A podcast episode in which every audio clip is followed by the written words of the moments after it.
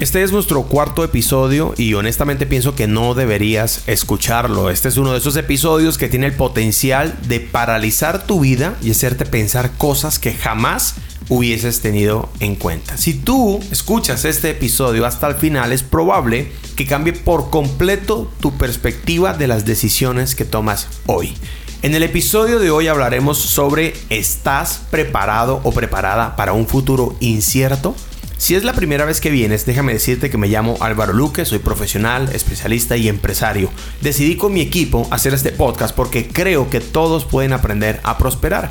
Quisiera recomendarte los episodios anteriores que vas a encontrar aquí en la plataforma favorita que hayas elegido para escucharnos, donde eh, hable sobre inversiones, sobre deuda, etcétera, etcétera. Debes de verdad, de verdad debes repasar esos episodios que están buenísimos. En el episodio de hoy, así como todos los miércoles en la mañana, prometo darte algo más que información. Quiero compartir contigo ideas, estrategias y principios que siempre funcionan. Así que hablaremos del futuro y de cómo prepararte para la incertidumbre financiera. Comencemos. Dinero Podcast con Álvaro Luque.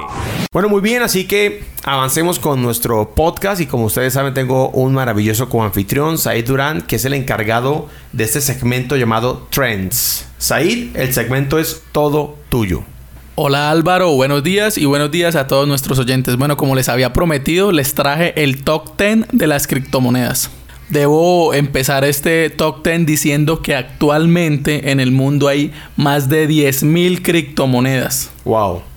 Y no es que cada día se cree una, sino que hablemos de un mes o, en seis meses salen una o dos monedas nuevas. Entonces este mercado está constantemente variando. Por eso, al momento de grabar este podcast, he traído el top 10 de las criptomonedas que en este momento su valor está al alza y pues están encabezando esta lista.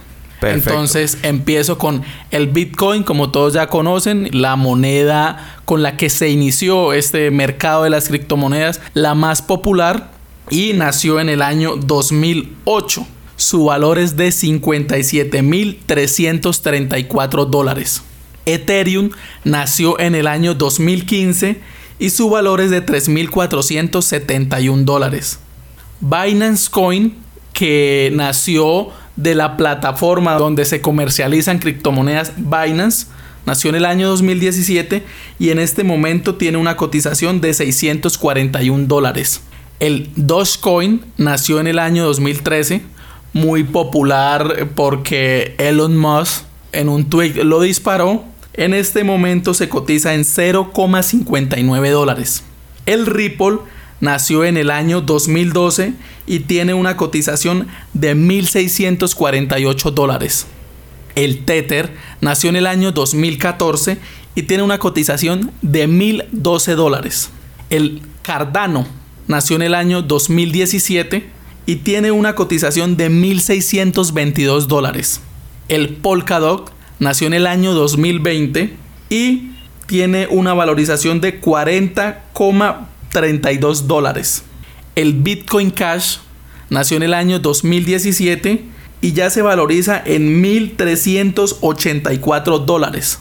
Y por último, cerrando esta lista, está Litecoin, creada en 2011 por Charlie Lee, un ex empleado de Google, y su valor en este momento es de 344 dólares. Fantástico, Said. En este momento, y volvemos a aclarar, este es el top 10 de las criptomonedas en este instante. En este instante, mientras estamos grabando. Y lo que Said nos está compartiendo es el precio y los que han tenido una mejor movida de precio, ¿ok? No es el listado de las monedas más costosas, es el listado de las monedas que han tenido una mejor movida de precio en este instante. Y ahí tienen el listado, señoras y señores, para que consideren dónde van a poner parte de su inversión. Álvaro, es importante aclarar porque yo mientras realizaba esta investigación, el top 10 variaba demasiado, fluctúa. Unas se han mantenido. Caso de Bitcoin, caso de Ethereum, caso de Litecoin que cuando inicié la investigación estaba en los primeros lugares y mira que terminé cerrando el top 10 con esta moneda que por cierto quiero que me expliques porque yo sé que tú tienes unas inversiones en Litecoin. Ok, ¿qué quieres saber? Bueno, primero que todo, cómo manejar, porque eso que te estaba comentando, yo cuando inicié esta investigación, el Litecoin estaba en los primeros lugares. Ahora, justo en este momento que estamos grabando el podcast, cierra el top 10, puesto décimo. ¿Cómo manejas eso? Ok, bueno. Eso es chisme santo, pero sí. Sí, yo tengo por allí unas cositas pequeñitas en criptomonedas no es como mi, mercado fuerte, es un espacio como de exploración que me doy. No digo que esté bien o esté mal, solamente estoy explorando, estoy como divirtiéndome un poco, jugando un poco con esto, ¿verdad? Entonces, yo no hago trading.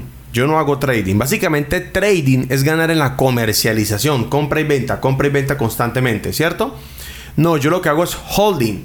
Yo lo que hago es comprar unas cripto guardarlas en mi billetera, ya sea mi billetera fría o la billetera en línea, una billetera fría, una, wallet, es básicamente es como un disco duro, ¿verdad? Donde descargo mis criptomonedas, que son un archivo encriptado, y las guardo ahí durante un buen tiempo y, espero a que suban, ¿verdad? En, ese proceso van a bajar y teóricamente estoy perdiendo. ¿Por qué teóricamente? Porque mientras yo las tenga y no las convierta a dólares, yo yo no he materializado la pérdida. Eso está ahí. Entonces espero cuando suba y tengo unos topes. Entonces yo tenía unos topes del 25%. Yo empecé, les voy a contar, una de las jugadas que de los movimientos fue comprar 3 mil dólares, que es un poquito dinero, 3 mil dólares en Litecoin.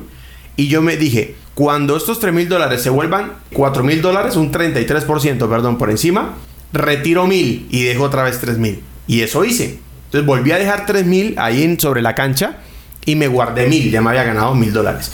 Esos 3 mil que dejé que inicialmente eran 16 Litecoin, pero como retiré una parte quedaron como 12 Litecoins, volvieron a subir a 4000. Entonces retiré otros 1000. Entonces tengo 2000 dólares de ganancia y 3000 que los tengo todavía sobre la cancha. Todavía están allí. Pero eso es holding, es más a largo plazo. Ah, ya que trajiste el chisme sobre la mesa, pues ahí les comparto lo que estoy haciendo. Álvaro, ya para cerrar este, este temita, yo no te voy a decir, recomiéndanos una moneda para invertir. Yo la pregunta que te voy a hacer es, ¿quién te asesoró o por qué decidiste hacer esa inversión en Litecoin? Ok, esa es una muy buena pregunta. Como yo no soy experto en eso, pues hice la lógica. Consulté expertos. Y tengo un amigo que sí es trader y gana muchísimo dinero haciendo trading con cuatro criptomonedas. Entonces lo importante es esto podríamos decir someramente que cualquier criptomoneda es una buena opción, ¿verdad? ¿Dónde está el negocio? En entender cómo fluctúa esa criptomoneda. Entonces el problema de la gente es que quiere jugar al casino y ver cuál es la mejor de todas y meterse ahí. Pero que sea la mejor hoy no significa que va a ser la mejor mañana, ¿verdad? Entonces yo me busqué un amigo que hace, hace trading con criptomonedas y hace, o sea, tiene varios millones de dólares metidos ahí en el juego, sobre la cancha. Entonces él me dijo, mira, yo sigo estas cuatro criptomonedas y dentro de esa está Litecoin y la vengo siguiendo desde hace varios años desde que salió y le he ganado mucho dinero. Así que entiendo muy bien cómo fluye el Litecoin en el mercado. Entonces me dijo, el Litecoin está entrando en su todo este año y, el siguiente va a ser un muy buen año para Litecoin a partir de sus análisis fundamentales y técnicos. Entonces me dijo, haz holding con Litecoin. Entonces yo como no sé, pues le pregunto al que sabe y ya, y sigo los pasos. Álvaro, una pregunta chismosa porque no me quiero quedar con la curiosidad y no quiero que nuestros oyentes se queden con la curiosidad. Dentro de esas cuatro criptomonedas con las que eh, negocia tu amigo, ¿esas cuatro están en el top 10 que les acabé de mencionar? Sí, esas cuatro están ahí. Están Bitcoin, Bitcoin Cash, creo que tienes ahí, Litecoin y Ripple están ahí. Esas, se las digo de una vez, ¿no? Para que digan que soy envidioso. No, ahí se las digo. Ahí están las cuatro monedas con las que negocia tu amiga. Están en el top 10 que yo les acabo de traer. Dice que Ethereum también es una muy buena opción. Ethereum es una muy, muy buena opción. A ver, el punto es este. Puede ser que un Ethereum valga más que un Litecoin. Pero a mí no me interesa cuánto vale. A mí me interesa cuánto crece. Porque lo que yo me gano no es lo que vale, es lo que crece. ¿Van a entender? El porcentaje que crece. Entonces, si, si un Ethereum pasa, digamos, de mil dólares a 1500, uno dice, wow, creció 500 dólares. Mientras que un Litecoin pasa de 250 dólares a 350 dólares. No, apenas creció 100. Claro, pero en porcentaje el Litecoin creció más. Solo por dar un ejemplo, no estoy diciendo que sea mejor. Entonces, si yo tengo 10 mil dólares en Litecoin y crece un 33%, me gané 3.300. Pero si yo tengo 10 mil dólares en Ethereum y crece un 20%, solo me gané 2.000. Entonces no es el precio de la moneda, es lo que crece, es lo que a mí me interesa en este momento, ¿bien? Bueno, pienso que con esta explicación que nos acabas de dar, le queda muy claro a la audiencia cómo proceder a la hora de comprar eh, o quererse meter en el negocio de las criptomonedas. Así es, así es, así. Ese es el trend del día de hoy. Vamos ahora con nuestro contenido carnudo, nuestra reflexión, nuestros principios financieros para hoy. Tengo una, una expresión de... Voy a leerlo como se escribe, ¿listo? Anatole Francais. ¿Ok? Luke lo está pronunciando mal. Como no sé con precisión cómo se pronuncia, lo estoy leyendo cómo se escribe. Seguramente se lee algo como Anatole France, ¿cierto? Puede ser. El futuro está oculto detrás de los hombres que lo hacen. Qué tremenda frase. El futuro está oculto detrás de los hombres que lo hacen. O sea, el futuro está detrás de aquellos que tienen la pericia de tomar decisiones y tomar el destino por su mano. Recuerden que el tema que hemos planteado para hoy es ¿estás preparado o preparada para un futuro incierto? Así que, ¿qué te parece, Said, si hablamos acerca de, eh, primero, de algunas observaciones sobre la incertidumbre? Te hago una pregunta. ¿Qué es incertidumbre? Yo definiría incertidumbre como aquella cosa que desconozco. Ok. Y que me causa algún temor. Ok, incertidumbre. No sé qué hacer. No sé qué va a pasar. Les voy a explicar incertidumbre con un ejemplo. Tienes tu carro, ahí vas conduciendo, vas en un viaje y se llena de neblina la carretera. Inmediatamente, ¡boom! Se llenó de neblina. ¿Qué haces? Parar el vehículo. Parar o reducir la velocidad. Pero lo primero que haces es reducir la velocidad, ¿sí? Segundo, ¿qué más haces? Las luces, eh, en este caso lo que nosotros conocemos como luces de parqueo, la enciendo para que en caso tal un vehículo atrás tenga eh, visibilidad de mi posición. Perfecto. También enciende las exploradoras. ¿Qué es lo tercero que haces? Quizás esto no lo logres deducir. Yo creería, Álvaro, también juega un factor importante prender la calefacción de mi vehículo para que el vidrio no se me empañe. Perfecto. Trato de mejorar mi visión, ¿verdad? Y hay una cuarta cosa, Said.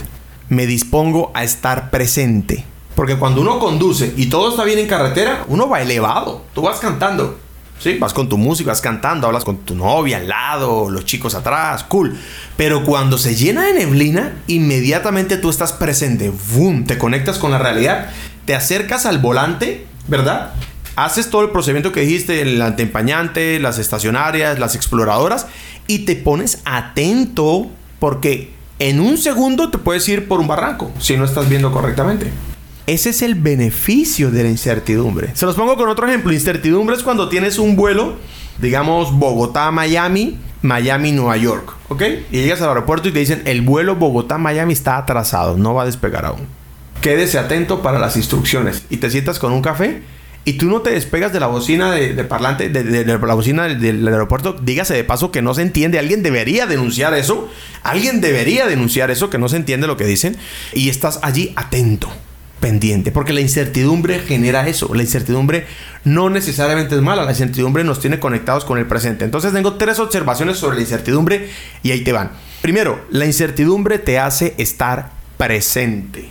Segundo, la incertidumbre es el vacío de no poder ver el futuro. Y tercero, la incertidumbre se gestiona, no se resuelve. Y este punto es crítico.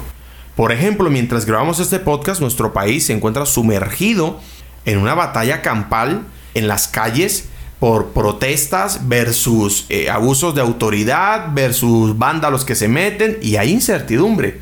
Yo no puedo resolver eso. Yo no puedo resolver eso. Puedo aportar, puedo sumar, puedo restar, no puedo resolverlo, pero lo puedo gestionar. Puedo hacer una correcta gestión de la incertidumbre con mi equipo y darle una perspectiva clara acerca de lo que viene hacia adelante y qué decisiones debo tomar en el presente. Y eso es lo que está ocurriendo con los empresarios ahorita. Frente a esa situación están diciendo qué vamos a hacer si colapsa esto, si no colapsa y empiezan a hacer planes de acción. ¿Cómo lo ves hasta ahí, Sai? No, me parece muy bien. Yo definiría eso que tú dices de los principios. La incertidumbre me mantiene o me hace estar concentrado en el presente. En el presente. Y adicionalmente me permite, pienso yo, visualizar escenarios. Sí, tengo que plantearme muchos escenarios. Entonces ahora conectemos esto con el tema financiero. Y es que cuando hablamos de incertidumbre en finanzas, necesariamente estamos hablando de riesgo y el riesgo no desaparece, el riesgo se maneja. Así que piensa en un trapecista, ah, él no puede controlar por completo su rutina, pero sí puede poner una red por si se cae el, finalmente el cuerpo le puede fallar al, tomar el, trapecio, ¿verdad? Puede deslizar y eso no lo controla por completo, pero él sí puede colocar una red. Y en finanzas, esa red, a ver, una adivinanza. En finanzas, esa red del trapecista, ¿cómo se llama en finanzas? No tengo idea, la verdad. Ahorro. Yo no puedo controlar lo que ocurre en el mercado, ¿verdad? Pero yo puedo tener una red. Una red para cuando ocurra algo malo o para cuando ocurra algo bueno. Porque viene crisis financiera, digamos, ¿eso es malo o es bueno? Te pregunto, ¿la crisis financiera es mala o es buena? Ninguna de las dos, pienso yo. Yo pienso que las dos. Es mala para el que no tiene. Es buena para el que tiene. No dije que para el rico. Dije para el que tiene. Para el que tiene ahorros. ¿Por qué? Porque inmediatamente hay crisis financiera. El que tiene ahorros sale a comprar barato. Porque ahorró. El que no tiene sale a pedir prestado. Fíjate. Dos caras de la misma moneda. Entonces, en esta ocasión, vamos a ver la red como el ahorro. Y sobre el ahorro, les tengo tres recomendaciones que es a lo que quería llegar el día de hoy. Bueno, Álvaro, háblanos de esas tres recomendaciones porque quedé bastante impactado eh, cuando me preguntaste y yo pensé en la palabra seguro. Un seguro. Finalmente un seguro es un ahorro, pero, Sí. pero aquí vamos a que en- muchas veces en las crisis lo que necesitamos es el dinero eh, en efectivo como tal. O sea, no es decir tengo un CDT porque pues en ese momento no lo voy a poder sacar el dinero. No hay como tenerlo en efectivo, lo que tú llamas liquidez, que lo pueda mover ya. Sí. Y, y sí me pareció muy interesante. Aunque cuando tú me preguntaste, yo, a mí lo primero que se me vino fue la palabra seguro. Después me hiciste caer en cuenta, claro, el ahorro. Sí. Entonces ahora, como buenos trapecistas financieros y sobre todo somos latinos, somos unos trapecistas bravísimos porque aquí nos toca estar saltando de, lugar a lugar para, para sostenernos. Aquí no tenemos una economía de escala que es muy complejo y no estoy criticando mi país porque yo no soy, ese no es mi estilo. Yo bendigo la tierra en la que nací, Dios me puso acá, yo sé que en el fondo yo soy italiano, mi perfil es, griego, ¿cierto? Y mi estilo es muy, de pronto más europeo, pero, pero me tocó nacer acá, eso es broma nomás, eso es broma. Este, entonces yo, yo procuro hablar bien de mi país, pero es una realidad que aquí no tenemos economía de escala. Quiere decir que no podemos proyectar a largo plazo porque hay incertidumbre. Como hay incertidumbre, yo no puedo proyectar a largo plazo, me toca solo en el presente. Entonces, como trapecistas financieros, vamos a tejer tres redes, ¿ok? Red número uno. Haz una red de amigos y téjela con buena reputación. Cuando estés en problemas, seguro te darán una mano. Y hay algo importante. Si a usted, colocando un ejemplo casero, Said, si a usted, el señor de la tienda, te va a la tienda y el señor ahí, usted está haciendo las compras, está comprando pan, leche y huevos, huevos a 1800 la, la, la, La docena. la docena, digo, el, el- el ministro de Hacienda se nunca ha comprado huevos en su vida.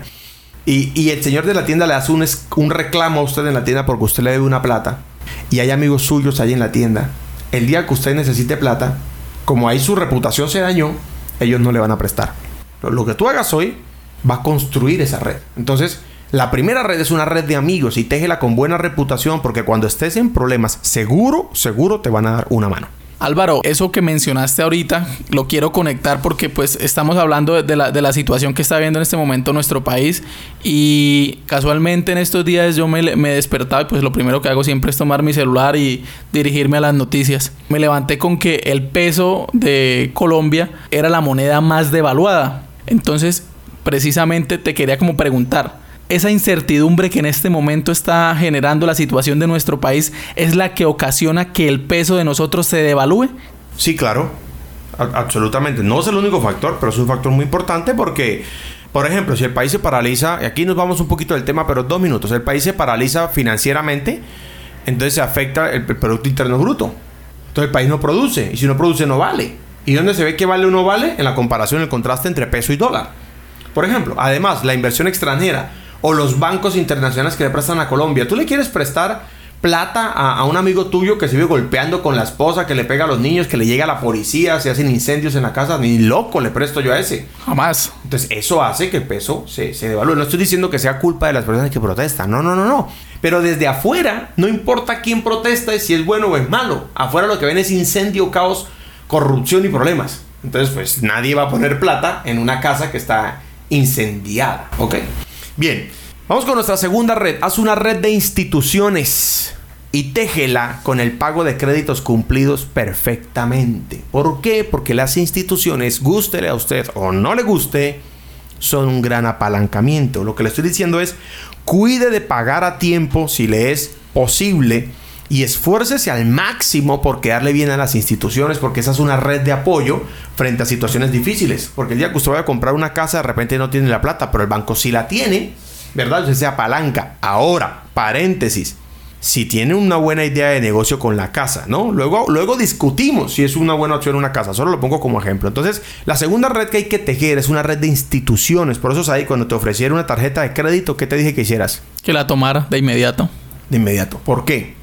Porque una tarjeta de crédito, como tú nos has enseñado, me permite es un apalancamiento. Así es me da una mayor vida crediticia y si le doy el uso como tú me has enseñado, entonces eso me va a permitir que mi vida crediticia tenga una excelente reputación y permita eh, a futuro que me den un crédito de mayor eh, de mayor valor. De mayor valor, así es, de mayor alcance. Ahora, dato curioso. Llegaste a mi apartamento hoy, porque hoy estamos grabando en mi apartamento, no en el estudio. Dada la situación del país, quisimos ser como preventivos, ¿verdad? Porque tenemos el estudio en, un municipio en la era metropolitana de la ciudad donde estamos. Entonces, para no desplazarnos, decidimos grabar en mi apartamento. Y ahí llegó. Y como es de confianza y es de la casa, ¿verdad? Me dijo, estás estrenando cama, ¿verdad? Y yo que compré cama. Lo que él no me preguntó es qué estrategia financiera hay detrás de la compra de la cama. ¿Cómo así? ¿Pero qué estrategia financiera? Pues pregúntame, ¿sabes qué estrategia financiera hay detrás de la compra ¿Qué estrategia financiera hay detrás de la compra de la cama? Pues resulta que yo muchos años atrás, como la mayoría de los colombianos, tenía deudas y compromisos y destruí mi reputación crediticia. Mi empresa o nuestra empresa tiene una muy buena reputación, pero yo no la tenía. Entonces, fui a esos almacenes donde le prestan al más quebrado y al que está peor, porque con tal de que se lleve algo le prestan. Y mi esposa quería comprar cama nueva, ¿verdad? Entonces yo le dije, vamos a comprarla, pero no la voy a pagar en efectivo, aún teniendo el dinero, la saqué a crédito. Luque, pero va a pagar más plata teniendo el efectivo, pero reconstruyo mi reputación crediticia. De hecho, la niña de, del almacén, que no lo voy a nombrar porque no les voy a hacer publicidad, si nos pagan le hacemos publicidad, si no, no. Me dijo, señora, ¿cuántas cuotas? Yo le dije, la verdad, si quiere se lo pago ya. Pero póngame las seis cuotas porque mi intención, señorita, mi esposa quiere una cama, yo quiero reputación crediticia. Entonces ponga las seis cuotas y, y aparte de que esas seis cuotas, ni siquiera tuve que empezar a pagarlo ya. Sino que eso fue en el mes de abril y empieza a pagarla en julio. o sea, están, están que le dan créditos a cualquier persona. A cualquier persona. Entonces yo utilizo eso para reconstruir vida crediticia. Apenas pague la cama, voy a comprar cualquier pendejada que necesite a crédito para hacer lo que te dije, reampliar mi cupo crediticio hasta conseguir un millón de dólares, por ejemplo, de crédito para utilizarlo de una manera estratégica. Bueno Álvaro, interesante esto que nos cuentas porque sí es llamativo, yo vi pero pues no me pregunté por qué, debo ser honesto, también hace un año o hace dos años vi cómo remodelaste tu casa y si no me equivoco lo hiciste todo de contado. Sí, sí, compré un, casi todo de contado, eh, solamente que la cama eh, no habíamos comprado como la cama que queríamos en ese momento. Entonces, vi la oportunidad de reconstruir mi vida crediticia y mi esposa vio la oportunidad de tener cama nueva porque las mujeres quieren estar renovando toda hora, prepárese para cuando se case. así que me apalanqué en eso. De verdad que muy, muy llamativa esa situación porque debo decirlo, o sea, sé que tienes los medios, ya lo he visto y que hayas comprado una cama eh, a crédito me parece muy muy llamativo aunque lo justificas. Tienes una clara justificación. Necesitas aumentar tu vida crediticia recuperar de pronto esa reputación que en el pasado perdiste y entonces te apalancas de créditos para, para poder hacerlo. Así es. Ahora nuestra última red y terminamos el podcast del día de hoy y es haz una red de ahorros y téjela con la décima parte de tu ingreso mensual hasta lograr un 6X. Ahí para despedirnos, cuéntale por favor a la audiencia que es un 6X dentro del contexto de nuestro entrenamiento El Juego del Dinero. Un ahorro de 6X es un ahorro de 6 veces tu ingreso mensual. Ok, eso es un ahorro 6X. Ese es el ahorro que deberías tener, no menos y no más, ¿verdad? Con un ahorro de 6 veces tu ingreso mensual, tú tienes una solvencia, tienes un flujo de caja que juega a tu favor frente a momentos de crisis. Si viniera una crisis como la del COVID, nuevamente, entonces tienes seis meses de red o de colchón financiero. Pero además tienes dinero en la mano para oportunidades. En otro podcast les enseñaré qué hacer con ese ahorro 6X. Álvaro, a mí me gustaría intervenir ahí porque aunque vengo trabajando contigo, me costaba muchísimo la parte del ahorro. Y un libro que tú me diste que yo leí, literal me cambió la mentalidad, porque ese libro, no, no lo voy a mencionar, tampoco no le hagamos publicidad, pero es un libro muy bueno. Para los libros sí les podemos hacer publicidad porque se lo merece. Sí, la verdad es un libro que yo recomiendo, que Álvaro me lo dio a mí y, y no sé, en, en, dos días que me lo estaba leyendo ya mi mente explotaba. Es un libro maravilloso, es El hombre más rico de Babilonia y este libro nos enseña que el ahorro debe ser algo que nosotros debemos sacar de primero, porque es el pago que nos hacemos a nosotros mismos. ¿Por qué lo digo? Porque es que hay mucha gente que dice, es que a mí no me alcanza para ahorrar, es que a mí no me queda para ahorrar. Nunca alcanza. Exactamente. Y cuando a mí me pasaba eso, Álvaro, a mí me pasaba eso. Cuando yo me leo ese libro y el libro me justifica por qué debo sacar ese, ese 10%, porque es lo primero que yo debo pagarme, porque es el pago mío, porque es de mi trabajo.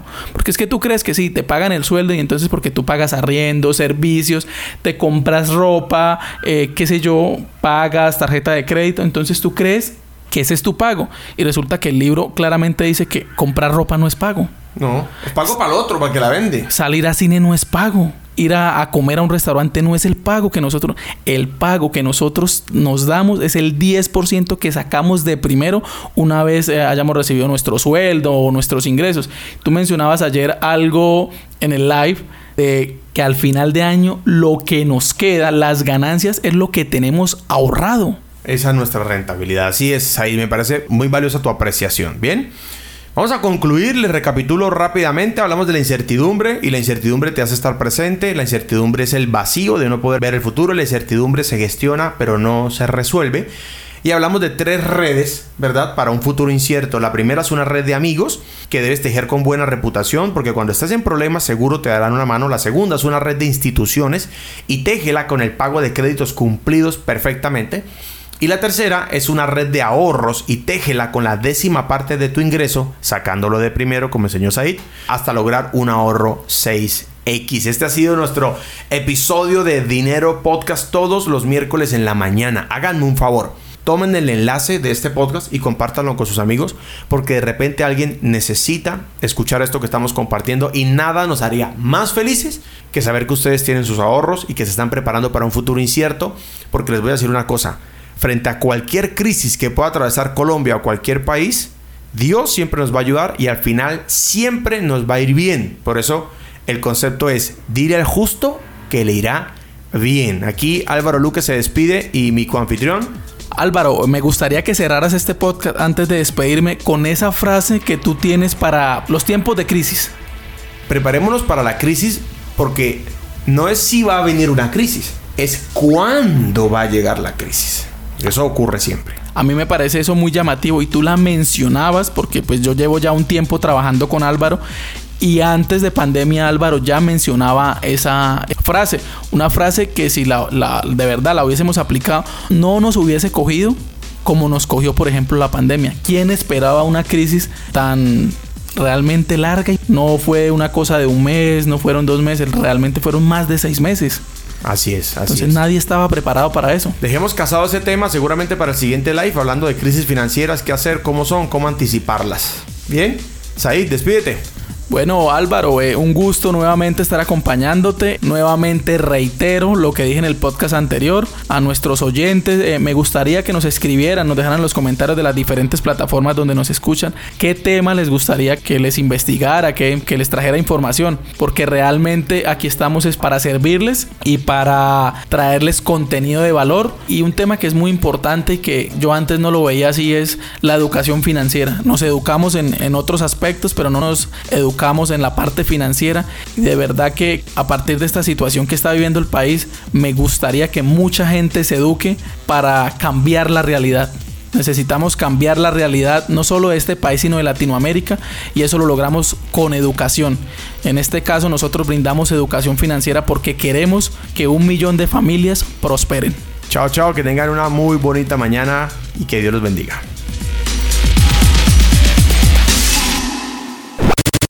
Dinero Podcast con Álvaro Luque.